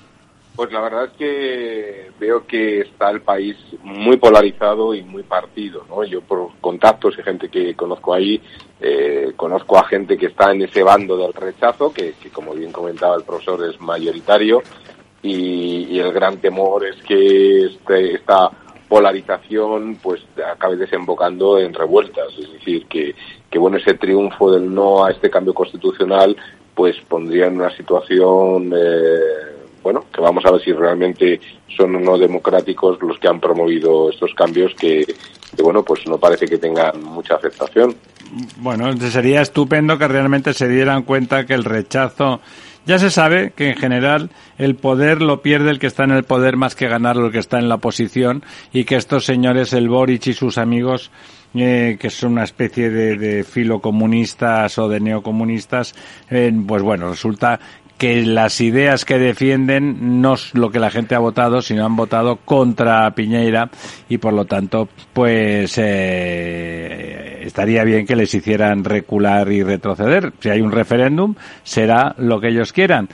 En The Economist voy un poquitín deprisa porque no, no tenemos muchos días. Permítame que lo sintetice muy rápidamente. Es un reconocimiento más y muy importante de la importancia, perdón la redundancia, de Santiago Ramón y Cajal con sus eh, conocimientos. Bueno, me habla de las mariposas en, sobre las en- en neuronas, el alma, ¿no? Y las neuronas son las dendritas, que son las ramificaciones de las neuronas que componen en un dibujo que hizo don Santiago, pues unas mariposas que él llamó mariposas del alma. Eh, butterflies ¿Y cómo que sale en el Economista? Pues no, en The Economist sale porque está muy de moda Ramón y Cajal y han publicado una biografía suya que es un portento y que de vez en cuando hay artículos sobre Ramón y Cajal al que se considera uno de los padres de la inteligencia artificial. Bueno, como mínimo es uno de los grandísimos de la neurología claro que sí, por mundial. eso le traemos aquí, claro que sí. Muy bien, otro tema que ya... ¿Quiere usted hacer algún comentario sobre el asunto? Eh, otro tema que también hemos comentado ligeramente es la entrada de Requena, Utiel y Almendralejo en el Consejo Regulador del Cava. Yo los de Almendralejo no los conozco, los de Requena, Utiel son muy buenos, son muy buenos vinos y cavas, ambos dos. Pero no diga usted Requena Utiel, porque eso era un tramo ferroviario. Era estrictamente un tramo ferroviario. No hay, no hay en Utiel, no hay, no hay vides o qué? Sí, pero no está el Consejo de Requena, que es el que ha entrado. Ese es, es- es- el Consejo de, de Dominación de Origen es estrictamente Requena. Requena nada más. sí. Tiene usted razón, es Y- la parada del AVE, Requena ahí- Utiel. Exactamente, y ahí está nuestro amigo Jaime Lamo de Espinosa con una, con un, un, ¿cómo se llama? Un cava formidable que está por aquí el nombre y no me acuerdo. Dominio de la Vega. El dominio de la Vega, que decía Gonzalito Sol, que murió hace poco, decía el mejor cava de España porque no tiene acidez. No, bueno, hay cavas catalanes extraordinarios el que de Requena Dominio de la Vega, muy bueno. Un día vamos a traer una botella aquí. Bueno, y nos la bebemos y eso. ¿Sabe lo que pasa? Esas, esas afirmaciones radicales de el mejor, cuando en una cosa como los vinos y los cavas, que a los hay tan buenos, a mí me parece muy interesante que se amplíe el Pero- espectro. Pero retiramos Utiel, ¿le parece? Sí, me parece. Es verdad, conozco los vinos de Requena sin Utiel, pobrecitos los de Utiel se han quedado sin vino, eh, y son buenísimos. Hay unos vinos, la variedad Boval, por ejemplo, que es que es la general de allí, que es Un extraordinaria. Es un extraordinaria, sí. descubrimiento. Bueno, que es muy antigua, eh, que Oh, conste que es una. y tiene es- un rosado bobal único. En el rosado ustedes no saben, pero es el vino preferido de Don Ramón, Sí, es el rosado mezclado con cava. Cigales. Bueno, eh, lo del cigales, eh, bueno, bueno, Bueno. los hay mejores. Bueno. Eh, la buena noticia, bueno, ¿por qué diría usted buena noticia a esta? que a mí me, pare- parece bien que haya ganado el señor Jaume Guardiola el círculo de la presidencia, el círculo de economía. ¿No le gustaba la candidata alternativa? No, lo que no le gustaba era que estaban vituperando mucho al anterior presidente Javier Faust. En cierto modo se considera que Guardiola iba promovido por Javier Faust contra la candidata que habían criticado mucho cosas de... de- Sí, que había ido por el lado populista, A mí me parece que los primeros momentos del nuevo presidente son interesantes. Se va a convertir en un órgano todavía más Bueno. Jaume Guardiola es un hombre Y- con- y- importante, eh, fue consejero delegado del Banco de Sabadell, Claro. bueno, es, es un hombre con, con un pasado importante en el ámbito financiero y por lo tanto un lógico presidente del Círculo de Economía. ¿Qué le parece a usted eh, la nueva presidencia, don Lorenzo? Bueno, pues eh, un poco lo que habéis comentado, una línea de continuidad y, y bueno, pues yo creo que, que representa más fielmente a ese empresariado, ¿no? Eh, y a, esa- a ese poder, digamos.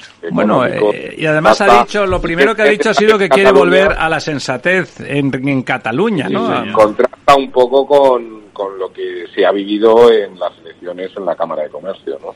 Yo creo que en ese sentido es un, un contrapoder allí, ¿no? Bueno, lo que ocurre es que la Cámara de Comercio tiene mucho pequeño votante que es manipulable y los 1.300 eh, posibles votantes en el Círculo de Economía yo creo que, que están en otro nivel. O sea, han votado 900 de 1.300. Eso es, eso es mucho. En ese tipo de instituciones eso es mucho.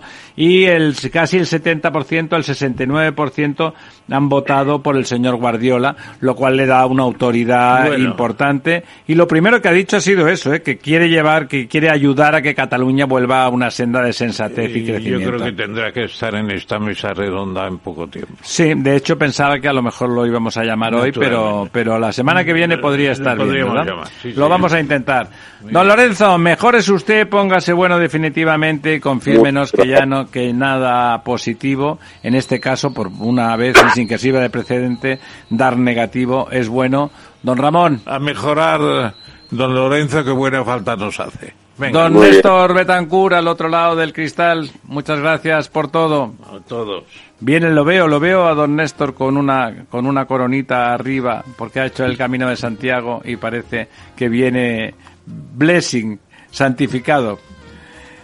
Amigas, amigos, la verdad desnuda. Hasta el próximo miércoles. Les contaremos la verdad, toda la verdad y nada más que la verdad.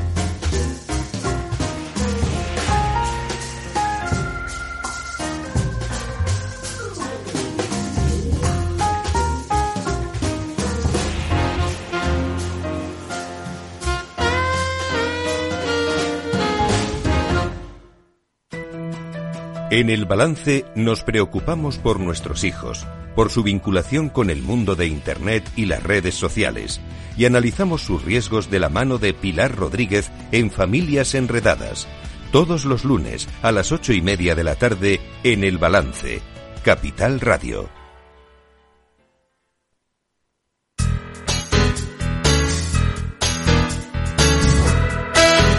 Capital Radio, música y mercados.